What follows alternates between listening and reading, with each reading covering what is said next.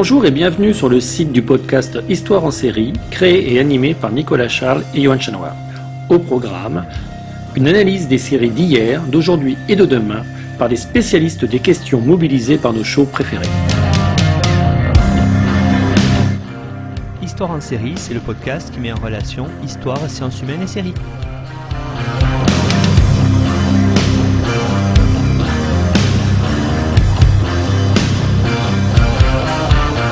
Bonjour à tous, bienvenue dans l'épisode 93 d'Histoire en série où je reçois à nouveau et avec un immense plaisir Ioannis de Roide. Bonjour Ioannis. Bonjour. Alors Ioannis, vous étiez déjà venu à l'antenne nous présenter dans l'épisode 30 The Crown. Vous revenez aujourd'hui pour présenter une autre série britannique euh, qui est tirée d'ailleurs d'un de vos ouvrages sur les séries. On va en parler, l'Angleterre en série. Vous étiez venu aussi à l'occasion de notre euh, ouvrage euh, sur livre en série 2020, présenter justement l'Angleterre en série. Alors pour celles et ceux qui ne vous connaîtraient pas, vous êtes un des grands spécialistes des séries et de l'étude des séries. Vous êtes agrégé d'histoire enseignant au lycée euh, donc Léonard de Vinci à Levallois-Perret. Vous êtes l'auteur, je l'ai dit, notamment de votre principal ouvrage, L'Angleterre en série, un siècle d'histoire britannique à travers trois séries cultes, Downton Abbey, dont on va parler aujourd'hui, Peaky Blinders et The Crown, qu'on a évoqué dans l'épisode 30, ouvrage paru en 2020 aux éditions First. Et puis, plus récemment, vous êtes à l'origine, euh, en tout cas, vous faites partie de ceux qui ont porté sur les fonds baptismaux, nouvelle, euh, dire, euh, revue qui parle des séries. C'est la revue Saison, dont le numéro 1 est sorti en mars 2021 avec les éditions Garnier. vous faites partie avec Emmanuel Taïeb notamment. On y retrouve Claire Cornillon, Marjolaine Boutet, bref, une, j'allais dire quasiment une Dream Team qui sera aussi, on spoiler un petit peu, euh, détourné avec un, podcast dont j'aurai la chance d'animer et auquel vous participerez, vous aussi, Ioannis. Et puis, dernièrement, vous êtes aussi conseiller éditorial Cherman Colin et vous avez participé à la sortie d'un ouvrage dont on parlera à l'antenne. C'est celui de Pierre Langlais, créer une série que je recommande aux auditeurs parce que c'est vraiment très intéressant. On se met avec Pierre dans la peau des showrunners pour comprendre qu'est-ce qu'ils ont en tête et comment on construit une série. Je pense notamment à l'excellente étude qu'il a menée avec David Simon, euh, le grand showrunner autour euh, de la série The Wire ou de Traîner. Alors aujourd'hui, Ioannis, on repart un petit peu en arrière, on repart dans la série historique, on repart au tournant 19e et au début du 20e siècle. On est dans cette Angleterre autour de la Première Guerre mondiale et vous allez nous parler d'une grande famille, de, on va peut-être parler aussi de château, on va parler de lord, on va parler de guerre et on va parler surtout, Ioannis, de la série Downton Abbey. Alors présentez-nous cette série pour celles et ceux qui ne la connaîtraient pas. Oui, alors Downton Abbey, c'est une, série qui est très connue. Hein. C'est vrai que c'est une des séries britanniques euh, les plus marquantes de ces dernières années. C'est aussi une série qui est emblématique du savoir-faire euh, britannique. On va en parler de, vraiment ce que les, les, Anglais savent si bien faire lorsqu'ils font de la fiction à épisodes pour la télé et notamment de la fiction euh, historique. Euh, c'est aussi euh, un grand succès. c'est pour ça qu'elle est si célèbre. Ça a été un grand succès international, cette série, en Europe, en Angleterre d'abord, en Europe, mais aussi aux États-Unis. Et d'ailleurs, la, longévité de la série doit, beaucoup à son succès américain et plus loin encore hein, jusqu'en Asie orientale où la série a vraiment été très appréciée. Donc c'est à la fois une série très anglaise et puis c'est aussi un succès global et ces deux éléments sont intéressants à, mettre en, relation euh, l'anglicité, les particularismes et puis finalement un produit mondial. Alors, Ioannis, euh, cette série euh, Downton Abbey qui a été euh, diffusée véritablement à, très grande échelle, vous l'avez dit, elle part du, parti de présenter une très grande famille avec un domaine, ce fameux domaine Downton Abbey, et on les suit, on suit à travers eux, on va y revenir, hein, l'histoire, bien sûr, des îles britanniques, mais aussi l'histoire du monde à travers la Première Guerre mondiale. Alors, peut-être pourriez-vous nous rappeler le pitch de la série? Oui, c'est cette famille qui est au centre, ce domaine, et euh, d'ailleurs, c'est pas un hasard si le titre de la série, c'est le nom d'un lieu. Euh, ça veut dire que c'est vraiment là que, tout va se passer, dans cette grande demeure aristocratique euh, anglaise. et donc, sur une durée de 15 ans, hein, de 1912 à 1927, on va suivre dans ce château deux groupes. D'une part, donc, ceux qu'on peut appeler les, maîtres, hein, c'est la famille propriétaire des lieux, la famille Corley, et d'autre part, leurs valets, leur domesticité. On a donc les employeurs et les employés, on a ceux d'en haut, socialement, et ceux d'en bas.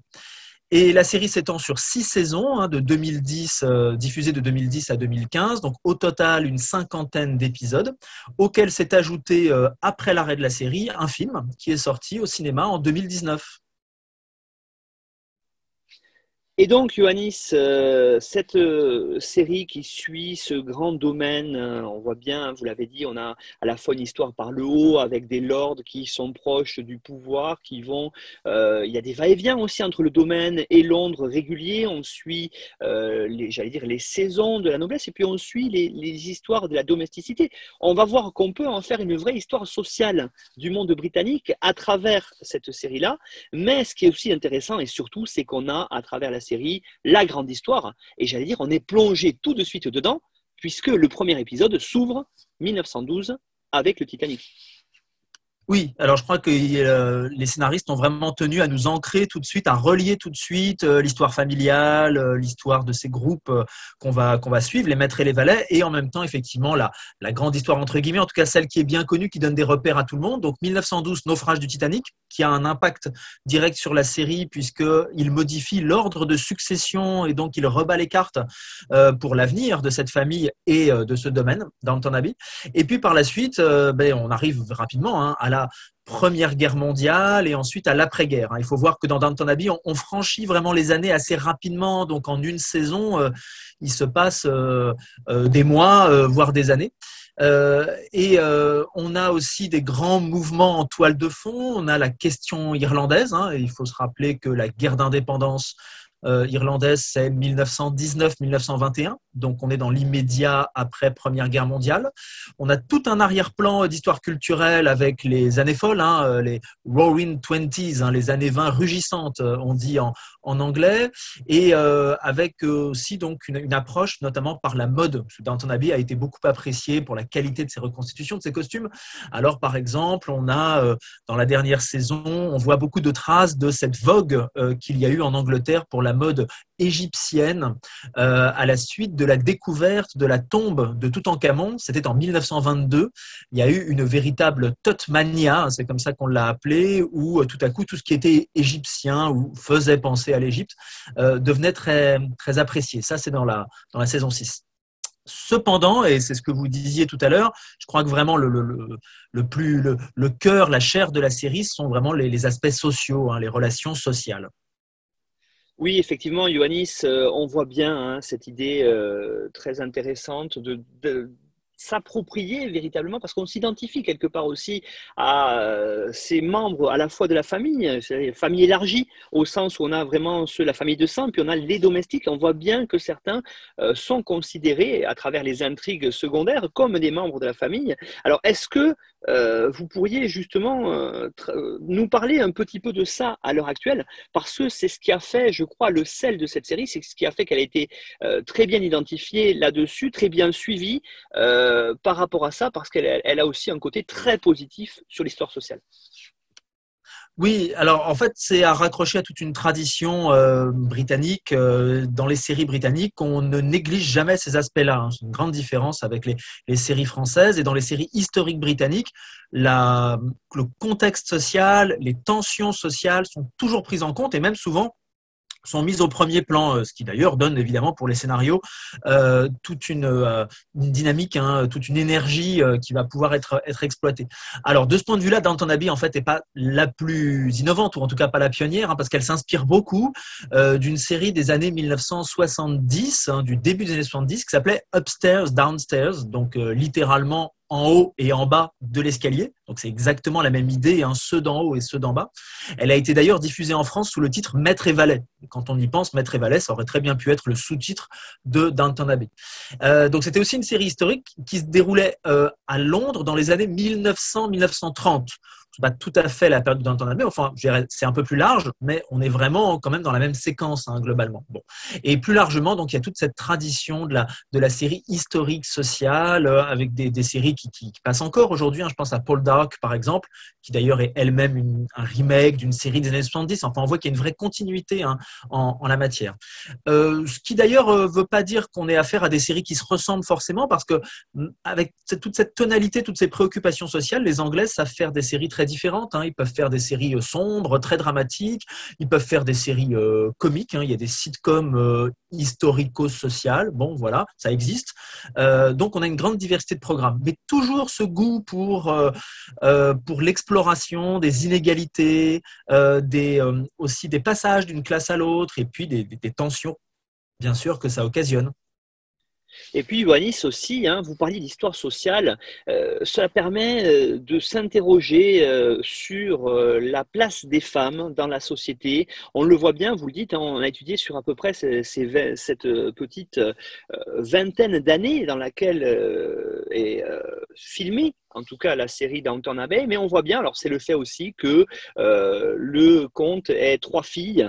Euh, il y a quand même une vraie question sur les femmes, leur place, leur émancipation. Et euh, on n'oublie pas que le podcast est aussi partenaire de l'association Mémosine qui favorise cette histoire genrée. Mais quand on voit cette série-là, elle est vraiment au cœur de cette activité-là dans les îles britanniques. Oui, c'est une raison de, son succès, hein, c'est évident. On a effectivement cette, euh, cette thématique de l'émancipation qui court vraiment du premier au dernier épisode. Donc, euh, on a en effet plusieurs rôles féminins euh, qui sont importants. Hein. Vous l'avez rappelé, il y a les trois filles du conte. En fait, il y a une variété de générations. Hein. On va de la grand-mère, Lady Violet, donc, qui a été un des personnages les plus appréciés par les spectateurs. Et puis, on a la génération de, de, la mère, donc de Cora, c'est l'épouse de Robert Crowley, l'épouse du, du, du maître des lieux. Et puis, donc, on a les, les filles ou petites filles, hein, Mary, Edith et Sibyl. Euh, alors, trois filles, ça veut dire aussi trois euh, parcours différents, trois personnalités, euh, trois destinées historiques. Et puis du côté des domestiques, on va retrouver là aussi hein, une grande variété de tempéraments et d'aspirations ou pas. Hein. on peut avoir des profils plus traditionnels aussi. Hein. disons qu'on va de, Mrs. Hughes, hein, qui euh, incarne vraiment euh, les traditions, la volonté que le domaine se perpétue, jusqu'à un personnage comme Gwen, qui dès le départ manifeste en fait son envie de ne pas passer sa vie dans la domesticité, qui rapidement va devenir euh, secrétaire, va évoluer vers un autre monde professionnel et qui repassera par le domaine, mais en visiteuse cette fois un peu plus tard, nous permettant de mesurer justement le chemin parcouru et un peu la, la diversité des, des, parcours possibles. Même si sans doute la série exagère un peu hein, les, opportunités d'ascension sociale pour les, unes et les autres. Euh, on voit aussi comment euh, les jeunes aristocrates peuvent se réaliser euh, à l'occasion de circonstances historiques exceptionnelles dans des voies un peu euh, insoupçonnées. Hein. Lady Sybil va devenir infirmière pendant la Première Guerre mondiale et clairement, elle s'épanouit complètement dans, dans, ce rôle euh, à cause de, de l'utilité sociale hein, qui y est euh, attachée et qui rompt avec le, sa vie oisive ou en tout cas qu'elle jugeait finalement relativement inutile. Hein. Justement, votre euh, dernière affirmation, Ioannis, me fait vous poser une question autour de la place de l'histoire, hein, vous l'avez évoqué, euh, qui est en toile de fond. On voit bien, par exemple, il y a toute une saison euh, qui est tournée sur la Première Guerre mondiale. On voit très peu le front, on voit quelques images, notamment, je pense à un des valets qui se fait blesser sciemment pour être réformé. On a quelques images comme ça, mais l'essentiel de l'histoire, et vous parliez aussi de la question irlandaise par exemple, elle est traitée depuis l'arrière. Hein. Et ça c'est très intéressant parce qu'on a quand même ce contexte qui est là et on voit comment les individus évoluent autour d'un contexte. Et ça, ça fait partie, je pense, aussi des points forts de Downton Abbey. Oui, c'est-à-dire qu'effectivement, alors c'est une question de moyens, bien sûr. Hein, euh, euh, tourner des scènes qui se seraient déroulées au front, en termes de budget, c'était sans doute pas euh, accessible. Donc on le voit de manière assez spectaculaire, mais très peu finalement au début de saison. Et puis ensuite, on revient, on revient à l'arrière. Je crois qu'aussi, le but, c'est de montrer que malgré tous les soubresauts ou les crises que traverse le monde, finalement, il y a des choses qui ne changent pas.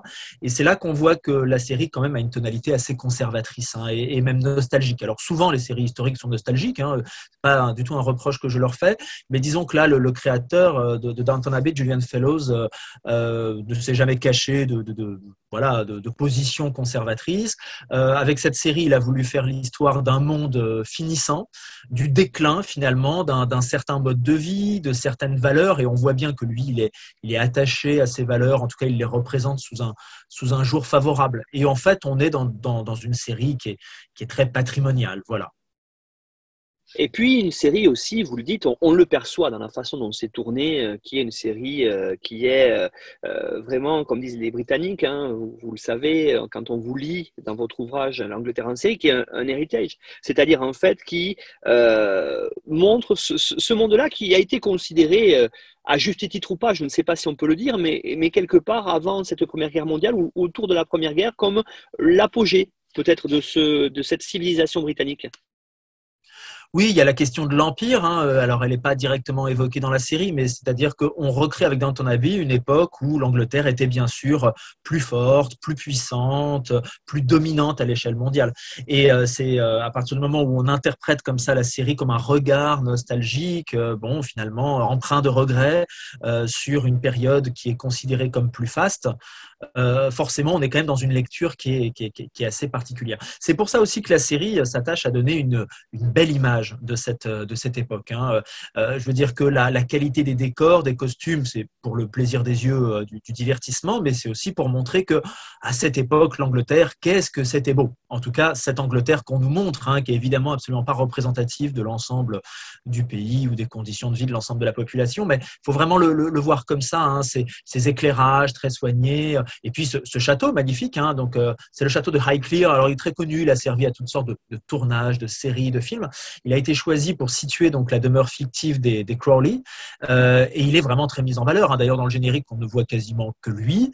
Et ensuite, c'est là que se déroulent ces superbes scènes de dîner, de bal, de réception, de euh, garden parties. Et, tout ça a beaucoup fait pour le succès de la série. On se dit, mais qu'est-ce que c'est beau ce, monde Qu'est-ce que j'aimerais moi aussi euh, y vivre Qu'est-ce que j'aurais aimé être avec ces gens dans ces belles robes, dans ces, dans ces salles de ce château magnifique Effectivement, quand on regarde cette série, je pense que euh, pour les, amateurs euh, et ceux qui veulent peut-être en connaître plus sur l'Angleterre, il faut regarder avant ou après, je ne sais pas dans quel sens, peut-être vous qui avez vu les deux, vous allez nous le dire, euh, Peaky Blinders, parce que là, on est dans l'opposé, on n'est plus dans ces, vous dit upstairs tout à l'heure, dans ces classes dominantes, on est vraiment dans les bas-fonds et on voit l'autre Angleterre à partir de ce moment-là. Oui, c'est ça qui est intéressant avec les séries britanniques, c'est qu'elles peuvent tout à fait nous offrir des points de vue très contrastés sur une même période. Euh, la Peaky Blinders commence à l'après-première guerre mondiale, donc il y a toute une partie qui est commune chronologiquement avec Downton Abbey, mais effectivement, c'est complètement euh, une autre planète. Et euh, même si, en fait, il y, a des, il y a plein de thèmes en commun, par exemple l'ascension sociale. Hein, les Peaky Blinders, en tout cas Tommy, le héros, lui aussi, cherche à s'élever, lui aussi, il, cherche finalement à échapper à, son milieu d'origine. Bon, il va y parvenir par la, par la là, dans les dernières saisons. Mais en effet, on a Birmingham d'un côté, euh, le bruit, des, la pollution des usines, euh, la boue, la saleté, et puis de l'autre, on a effectivement ces, euh, ces, ces, superbes personnages de, de, Downton Abbey, toujours absolument impeccables. Bon, et, même effectivement, du côté des, des valets, des domestiques, on voit bien que tout est représenté toujours vraiment de manière très, très, très soignée. Enfin bon, c'est pour ça qu'il y a un côté parfois un peu déguisement parce que c'est pas l'authenticité qui a été recherchée avant tout, bien sûr. C'est qu'il faut que ça passe, que ça passe bien à, l'image, tout simplement. Et puis, euh, vous évoquiez aussi le côté euh, sur Peaky Blinders euh, qui est hyper violent, qui, a, qui est empreint d'humour noir, qui a parfois aussi décalé avec une certaine musique, un certain éclairage aussi très sombre hein, qui rappelle la pollution, ces, ces cités industrielles et industrieuses de, l'Angleterre, de cette, ce tournant du XXe siècle. On, a, on est à l'opposé. Euh, véritablement dans, dans ton abbé, puisque là, on est vraiment dans le soap. Oui, alors ça c'est une dimension qui est, souvent assez assumée hein, dans les séries euh, historiques, notamment, enfin dans, énormément de genres, mais notamment dans les séries historiques, il y a souvent une dimension euh, soap. Hein. par exemple, dans, The Tudors, qui était la, grande série euh, sur Henri VIII et ses femmes successives, il y, avait, il y avait aussi déjà un côté très, très soap. Hein. Donc soap, ça veut dire mélodramatique, ça veut dire qu'on a des accidents improbables. Alors dans, dans, dans ton habit, on est servi, on a la guérison miraculeuse de, de Matthew, donc qui est l'héritier du domaine dans la saison 2 euh, sachant qu'il a déjà réchappé de la Première Guerre mondiale, et puis il meurt finalement dans un accident de voiture euh, dans la saison 3 de manière extrêmement euh, inattendue. et donc ça, c'est un élément qui a été vraiment complètement, je dirais, accepté, embrassé hein, par, les, scénaristes de Downton Abbey. C'est un élément important parce qu'il est finalement assez universel. c'est quelque chose qu'on va trouver dans des séries historiques britanniques, mais aussi turques ou coréennes. Elles ont tout un élément soap, et c'est un bon moyen aussi de, de faire réussir sa série euh, à l'étranger, parce que ce sont des codes finalement euh, qui passent bien euh, auprès de tous les publics, justement parce qu'ils sont développés déjà dans les séries justement depuis toujours de tous les pays. Et puis, à ce moment-là, Ioannis, vous qui avez étudié cette série en profondeur pour, pour votre ouvrage, qu'est-ce qu'on peut dire justement sur le succès? Euh, véritable euh, de cette série-là, que ce soit euh, au Royaume-Uni ou vous l'avez dit à l'étranger, c'est quand même, ça fait partie des références quand on parle des séries britanniques, mais en termes de succès, et on peut dire aussi de succès marketing, puisque comme là nous l'a déjà présenté Mélanie Bourda dans un épisode qui était consacré à Battlestar Galactica, on a une série sur laquelle on fait du marketing transmédia, puisqu'il y a eu véritablement de nombreux produits dérivés que l'on peut encore retrouver un peu partout. Oui, bon, de plus en plus, hein, les séries euh, deviennent des, produits, ou en tout cas tentent de l'être, et certaines qui rencontrent le succès parviennent vraiment à, opérer cette diffusion où elles ne sont plus qu'une succession d'épisodes, mais, beaucoup d'autres choses autour.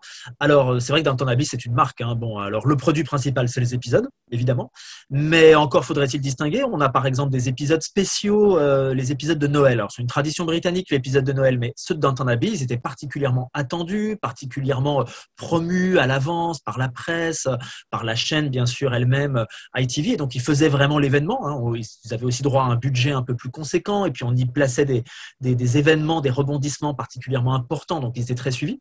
On a le long métrage donc au cinéma de 2019. Hein, euh, donc ça c'est quand même pas toutes les séries qui euh, euh, finalement achèvent leur vie à l'écran en passant de la télévision au cinéma. Euh, on a eu aussi euh, une approche décalée. Euh, l'équipe de producteurs a réalisé des mini-épisodes parodiques, hein, on pourrait dire auto-parodiques, pour une œuvre de charité en 2014 et en 2015, donc où finalement, les, dans des scénarios improbables, les comédiens reprennent leur rôle, mais cette fois-ci en assumant un petit peu tous les excès, tous les travers. Donc ça pouvait toucher éventuellement un autre, un autre public et puis circuler facilement aussi sur les, les médias sociaux. Et on a autour de ça encore toutes sortes d'autres produits dérivés, voire d'événements. Hein. On peut trouver le livre de cuisine Downton Abbey, on peut trouver euh, le livre sur les bonnes manières à l'époque de Abbey. Euh, on a une exposition aussi euh, qui s'est montée, une exposition itinérante des costumes.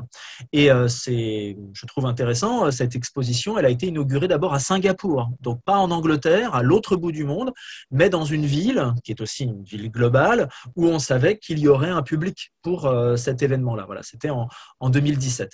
Et on pourrait comme ça poursuivre la liste qui montre qu'on a voilà, cette marque Downton Abbey qui peut du coup euh, perdurer même quand on n'a plus justement de, nouveaux épisodes. Euh, voilà, la, disponibilité sur les plateformes, les rediffusions pardon, peuvent continuer d'entretenir euh, cette marque en attendant, qui sait, une éventuelle suite, une reprise. Enfin bon, ce ne serait pas étonnant.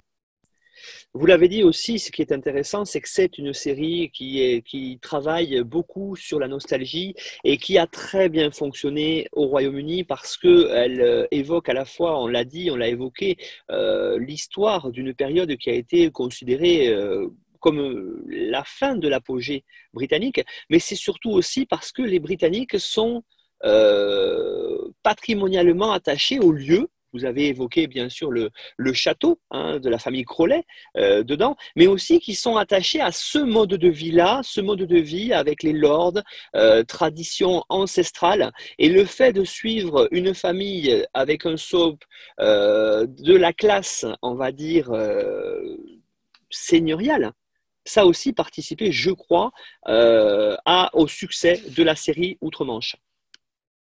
Oui, euh, il faut remettre ça en perspective quand même dans toutes les crises que euh, le Royaume-Uni a connues euh, ces dernières années, l'interminable feuilleton du, Brexit, et puis même avant cela, les, années difficiles de, l'austérité des gouvernements conservateurs, la manière aussi dont la société anglaise s'est sentie touché par euh, l'afflux des migrants d'Europe de l'Est euh, depuis, depuis déjà maintenant assez longtemps et en particulier dans, dans certaines professions, un phénomène de, de, repli justement vis-à-vis de l'Europe, vis-à-vis du monde et en même temps le, de manière indissociable le regret de l'époque où c'était l'Angleterre qui s'ouvrait au monde, mais selon ses propres règles, selon ses propres termes, et où finalement son modèle, euh, était euh, source d'inspiration ou en tout cas d'admiration. Voilà. Euh, et, et, où il paraissait solide. Hein, voire, voire immuable.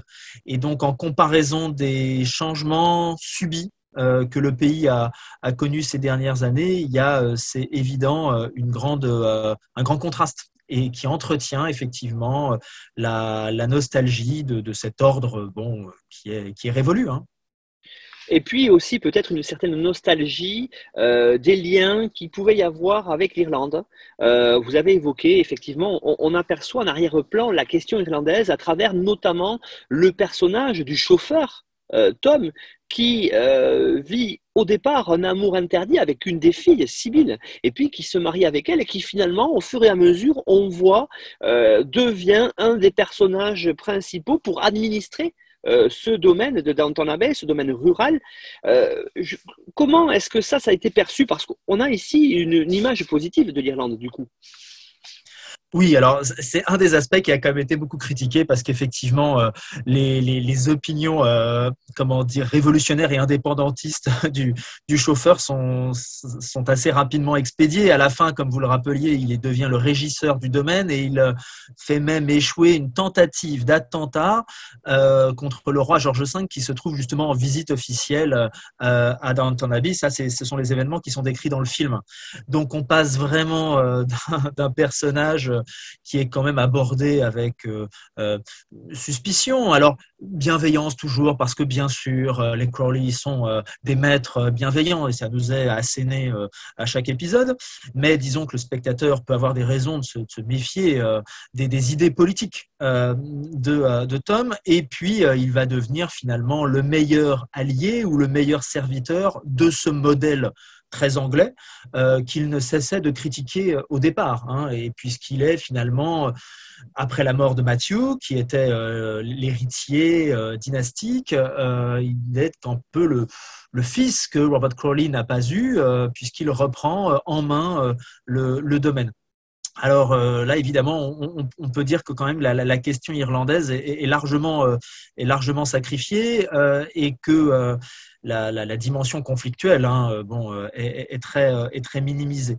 De ce point de vue-là, encore, il y a, d'autres séries qui, qui l'abordent de manière plus, plus frontale, sans parler bien sûr du cinéma, on pense euh, à Le vent se lève de Ken Loach, des choses comme ça, mais dans Peaky Blinders dont on parlait tout à l'heure par exemple, on voit davantage euh, la dimension vraiment armée euh, de la lutte. La série ne se passe pas en Irlande, mais il y a question d'armes, de, trafic d'armes, de, de, soutien justement à la cause et, de la manière dont en, Angleterre c'était vraiment un, élément qui était qui était très très présent et très et très sensible. Hein. Là finalement si on suit le, discours sur Tom dans, dans Downton Abbey, on se dit que euh, si tous les Irlandais avaient eu affaire à des Anglais aussi euh, magnanimes et bienveillants, euh, bah, finalement, sans doute qu'ils seraient restés dans le giron du Royaume-Uni, de Grande-Bretagne et d'Irlande. Et euh, peut-être en dernière question, Yohannis, par rapport à, ça, cette série-là, euh, vous l'avez dit, c'est une série qui surfe sur la nostalgie aussi par rapport au, mode de vie euh, de, la, de la classe, on va dire, seigneuriale, des lords. On, les suit, ils ont de superbes costumes, ils changent souvent de tenue. L'heure du thé, on comprend bien qu'elle est hyper importante, on le voit régulièrement. D'ailleurs, dans le salon de thé, on voit que tout est rythmé. J'allais vous poser en, dernière question, ce qui est aussi intéressant, c'est qu'on suit l'évolution aussi des loisirs. Et ça, j'ai trouvé ça très intéressant parce qu'on voit des choses et à travers ça, on voit une certaine à la fois euh, tradition par rapport à certaines pratiques. Je pense notamment à ce qu'on peut voir par rapport au match de cricket qu'on voit déjà, où euh, l'équipe est menée euh, par le contrôlé, mais on voit aussi qu'il y a à travers ça une certaine modernité, notamment avec l'apparition des courses automobiles. Oui, alors il y a effectivement toute un, une volonté de dépeindre l'évolution des modes de vie dans la série. Et comme elle se déroule sur une assez longue période, du coup, c'est possible. Et puis qu'on a aussi cette rupture vraiment de la, Première Guerre mondiale qui, qui compte beaucoup.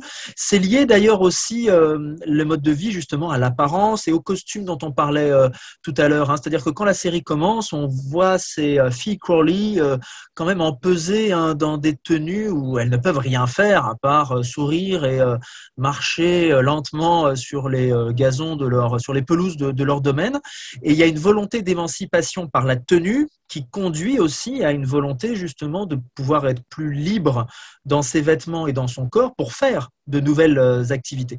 Et ça correspond aussi à une nouvelle utilisation du temps. Hein. Il y a, une des, il y a beaucoup de répliques de Lady Violet, la grand-mère, qui sont devenues connues et, virales, dont on a fait des mèmes sur Internet parce que vraiment les scénaristes lui, lui réservaient les meilleures répliques. Et une des plus connues, c'est celle où elle, où elle demande mais qu'est-ce que c'est qu'un week-end?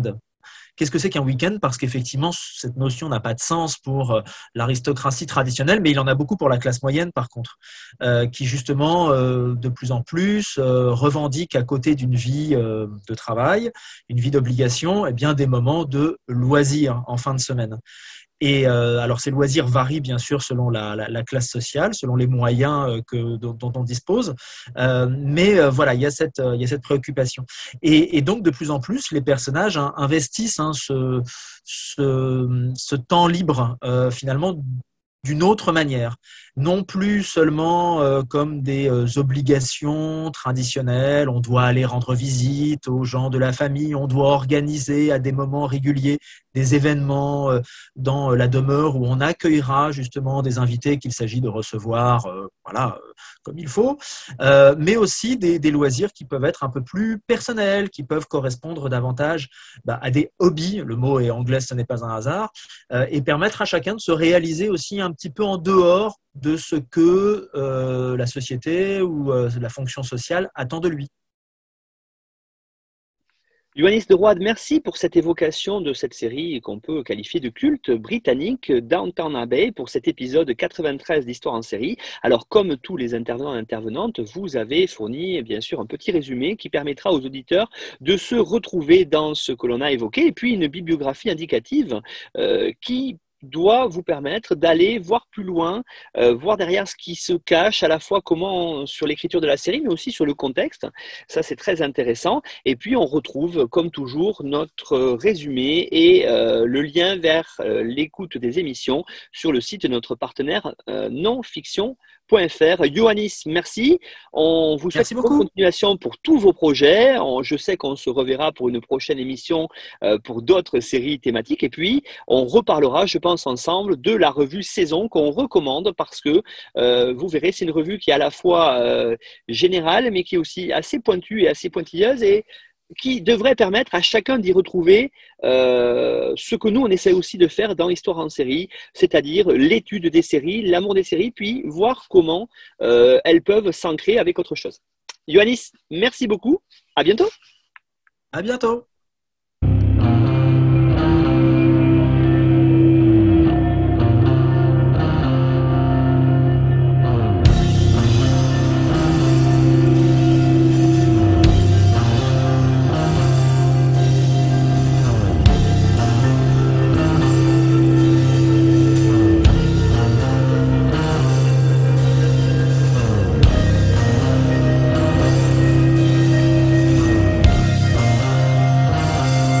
Retrouvez-nous sur Twitter, Histoire en série, pour connaître le programme à venir, ainsi que des conseils bibliographiques.